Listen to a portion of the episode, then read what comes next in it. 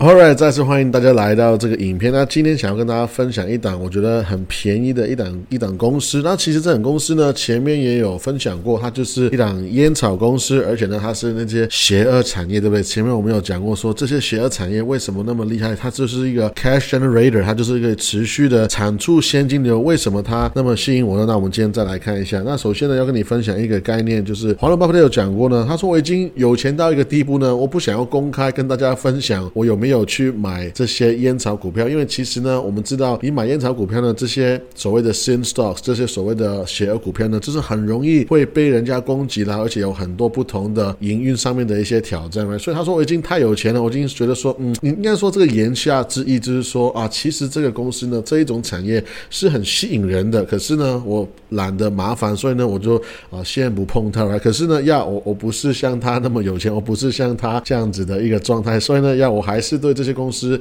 啊是很有兴趣，right？那我就是在啊最近一直在看一个公司呢，叫做 JAPAY，就是 Japan。那其实前面有稍微分享过它的一些啊营运的模式，可是当我在思考这些。产出现金流的这些机器的时候呢，again，我觉得他们是一个非常值得在我们的组合里面占有一席之地，是因为他们可以源源不绝的产出现金流，而且呢，我觉得这个算是一个整个投资组合里面的一个 buffer，一个缓冲的一个状态。尤其是如果你想要投资一些高成长性的股票，比如说可能他们波动相对比较大，可能是 Metaverse，或者是说 The Meta Facebook，right，或者是说 Google 啦，或者说 Amazon，或者说 Tesla 等等之类的。如果你要买这些，高成长的公司呢，其实我觉得很多时候，如果当我们刚好像现在进入一个熊市的状态的时候呢，我们在一个波动的当中的时候呢，你会发现哇，如果我的组合里面有这些会产出现金流的机器呢，是非常非常好用，而且是非常非常实用的。因为首先你也不晓得一个波动的市场，一个好像往下走的一个熊市会跑到什么时候，会到走到哪里去，right？所以如果这个假设真的不好听的话，我们这个市场一直在往下的话，如果你持续持持有这些高的现金流量的公司的话，像是 MO 或者说以前我讲过的 BTI 等等之类的话，你会发现哇，我现在有很多的现金流，反而是让我再去做更多的选择。OK，如果我对 Google 很有兴趣的话，哇，我还可以持续去用这些现金流，可以持续的去买 Google。而且呢，我整个组合，哎，我我好像不用再自己花太多的钱，因为我买的好公司本身，他们也会产出一个非常高的一个值利率来帮助我，或者是说给我一些折扣去买。更多我喜欢的公司来我前面就是在分享说 j a p a 这公司呢，其实是很会发股息的，因为他们本身就是一个很会赚钱的公司，所以我就稍微的去计算了一下，他们在上市以来这八年，OK，他们其实发出了多少钱呢？他们其实有发出了四块点六七那么多的呃现金出去。如果你把今年我们期待，应该说啊，以他过往的历史来讲呢，我可以很轻松的去期待他今年还会再发两次，这是零点三块钱的钱的话，那其实我可以期待他可以发。五点二七块的钱，OK，总共是现金一百 percent 是进我口袋里面的，right？那我们现在看到这个公司呢，它其实是一个往下的一个趋势，主要呢，为什么它的价格在往下呢？主要还是因为市场对它的估值是越来越低的一个状态。那其实呢，以前的事情就算了，可是呢，现在我觉得它越来越吸引我，越来越让我看到它的一个原因，就是因为，诶，如果我们可以持续在这个低的估值去买到它的话呢，其实我觉得，首先你的估值是很低。可以是一个很好的地方去买到一个资产，买到一家公司，而且呢，你也可以锁定一个非常高的一个现金值率。如果假设我们再回去看，我们刚看到说过去八年我们已经拿到五块钱的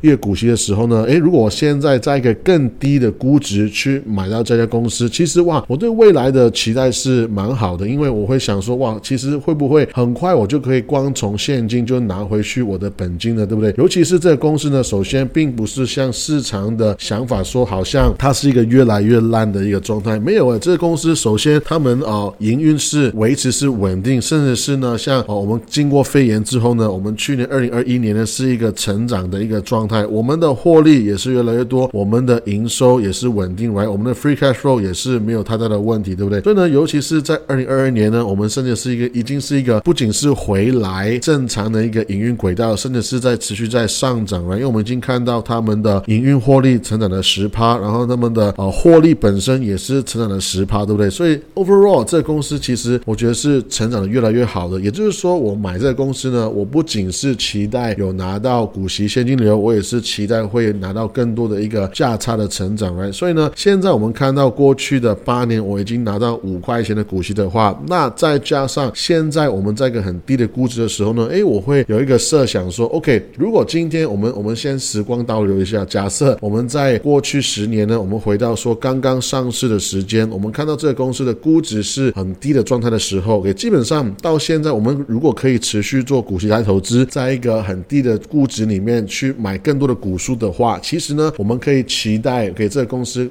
会给到我们十二趴、十三趴的一个年化报酬率。OK，其实我们的股息呢拿到手上，如果在做股息再投资的话，基本上是不只是五块钱的，其实我们可以很轻松可以把它变成是七块钱、八块钱的一个状态。也就是说，我会期待，如果我现在一在一个现在那么低的一个估值去买这个公司的话，其实在未来的八年甚至是十年呢，我会期待说，如果我投资一百块，其实我应该要要拿回来可能八十块，光是现金呢就要拿到八十块，八成以上的钱可以从现金的方式来进回到我的口袋里面。OK，那我们再回去看这个公司的基本面呢，在二零二一年呢，其实这个公司最大的王牌就是这个骆驼，就是 Camel 跟 Winston，就是他们的王王牌之一了。他们已经有在成长，价格呢有六趴那么多。那你会你会说，哎，那我成长价格会不会导致我们的啊需求呢反而是下降？可是没有哎，其实你发现我们在成长价格之后呢，反而我们在各个大的市场的市占率呢，反而是增长了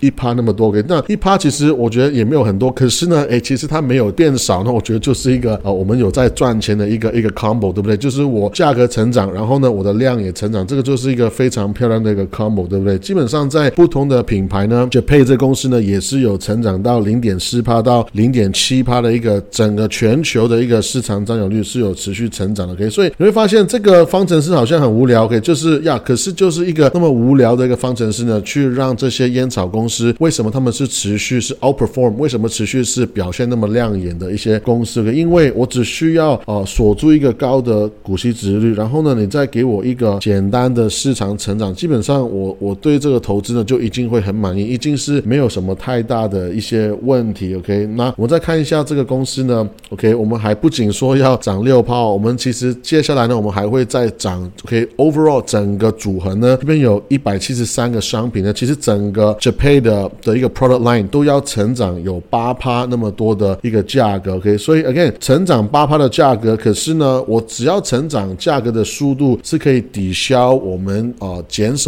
吸烟的人的呃数量的话，基本上我 overall 我这个 business 还是可以呃营运下去。所以呢，我投资呃烟草股票呢，我的思维很简单，就是呢最重要的事情就是一开始要锁住一个非常高的股息值率，我先锁住这个现金流，然后呢，OK 我们的主要的商品的价格 OK 也是会持续成长，没关系，你现在跟我说我们全球吸烟的人呢是越来越少，没有错，这个是一个趋势。其实我们有点像是哦，现在越来越多白领，对不对？然后呢，越来越少蓝领的感觉。其实一个光是这样看这个趋势，你你很可以很容易可以理解为什么好像抽烟的人好像是越来越少嘛。我们现在可能去 hang out 去玩的地方，去去 have fun 的地方，可能去 mall 去戏院或者说餐厅，其实很多地方已经是哦，我们是没有办法抽烟。所以呢，好像啊整体来讲呢，抽烟的人是越来越少，是很 OK 很很很容易令人理解的。像这个图呢，再跟你解释，在过去二十年，其实我们抽烟，我们卖出去的烟这个数量呢，诶，好像是每年是以一个个位数的数量来做减少。OK，所以甚至是你会发现呢，有最高呢，有二零零九年就是股灾的时候呢，有九趴，有十趴那么多，对不对？可是呢，很有趣的地方是，诶，其实二零二零年呢，诶，我们今年是反而是逆势是成长的，也就是说，我们又有一个正能量，一个一个正的成长在我们吸烟的人人口里面。可是没关系，假设我们还是一个抽烟的人是越来越少的一个状态。不过没关系，因为我们这个量减少的问题呢，会被什么？会被我们的商品的价格成长而所所做一个抵消。也就是说，只要我的商品的成长的速度，它是比我们人口减少的速度来得更快的话，那基本上我这个 business 还是没有太多的问题。OK，甚至是我们再挖深一点，就是说，哎，好像我们整个整个产业呢，我们抽烟的人是越来越少，这个数这个趴数是越来越少，可是我们整个全球，我们全球的人口增长还是有对我们的市场占有率的减少有做一个抵消。长话短说就是，哎，基本上这个公司、这个产业、这个 industry 上上下下其实还是没有要消失的意思的。OK，甚至是呢，如果你再把这所有数据加起来的话，你也不会压抑说，哎，其实我这个公司赚钱越来越多，不仅是因为我的价格在成长，也是因为哎我的量，我本身在全球的营运的量也是在创新高啊。所以你不要觉得说，好像全球我们在抽抽烟的人在越来越少，其实烟草公司有很多的方式来去抵挡，或者是说，说你可以说他们做一些不同的改变来去应对这个趋势。比如说，你跟我说抽烟的人在越来越少，OK，那很简单，抽抽那个烟草公司呢，它本来可能一支烟有那么多的 nicotine，right？它现在只只需要把一支烟的 nicotine 的量把它变成是两支烟，那你就会发现，哎，其实我好像成本还是一样，但是呢，我多出两支烟，你才可以满足你去抽烟的这个需求的话，那你们发现，我其实做一个小小的一个一个像是作弊一样的动作，我就可以把我的我的量可以卖更多，我的钱可以卖更多。可是呢，哎，我的抽烟的人呢，他的满足的程度不过就是一样，right？我的给出去的那些 nicotine 的成本其实是一样的，right？那我觉得呢，现在投资烟草股票的一个好处呢，除了我前面讲的一个缓冲，在你的组合里面缓冲的一个状态以外呢，其实它也是很简单。投资烟草股票呢，我觉得最棒的地方就是我们投资一个资本出去呢，呃，如果你今天是投资一些高科技的公司，比如说像 Tesla 的话，你想想看，你这个资本拿出来呢，你在在冒的风险相对是比较大的，因为你所投资的产品呢，哇哦，它是一个愿景超级厉害的公司，我们在期待的是做最最棒的科技，然后呢，做出市场最喜欢的产品，做出观众最喜爱的一个产品，而且是我们的期待，我们的我们的愿景是非常的高，非常的崇高，非常理想的来所以呢，哇，其实我是员工，我在这个公司工作，相对压力是比较大的。你想想看，如果反过来，我这笔钱呢，哎，就是投资一个简单的烟草公司，那这个烟草公司呢，它也没有很复杂，基本上呢，今天哎，你买你买的你买的这个烟草，这管理层，然后再加上员工，OK，他们所创造的烟拿出来卖，基本上你就是分润，你就是分这个 cash flow，你就是在分这个现金流而已，你根本其实没有太在乎这个所谓呃这个公司的未来啊、成长性啊，或者是说它的愿景是怎么样，没关系，反正你这个是一个 cash operating business，只要今天我买的价格够便宜，然后然后呢，我产出的现金流更多，基本上我可以回本之后呢，哎，我这个公司是肯定是一定是赚钱的，我根本就不需要担心说未来啊它的走向是怎么样。你真的要倒闭的话，哎，首先倒闭之后再说。可是我认为离倒闭呢还有一个非常呃长远的一条路。OK，那其实呢，我们知道这个呃很久以前呢，在三十年前的九七年的时候呢，Lehman Brothers 雷曼兄弟其实有对整个烟草行业有做过一个研究，或者说你可以说一个预测，就是说啊这个行业呢在三十年、二十年之后呢我会减少了七成、八成那么多的一个营收。可是你看现在呢，哎，事实证明呢没有，我们其实烟草行业我们所赚的钱呢不能说大赚钱，可是其实它整体来讲还是在慢慢的成长，尤其是像美国那么已经是很饱满的，已经是一个非常饱和的一个市场了，你还是可以看得到一个每年有一个 low digit 有一个。个位数的一个虽然是很低的，至少可是一个正的成长呢。所以 again，我基本上我我也不怕你们的一些税啊、一些罚款等等之类，因为无论如何呢，这个是一个毛利非常高的一个 business，只要它还是可以持续的营运，它持续的慢慢慢慢成长也好，基本上我都是非常满意。甚至是这个公司这个产业只要保持不要死掉，只要保持现状，基本上我就呃我要求没有很高了，基本上我还是我觉得是蛮开心的。OK，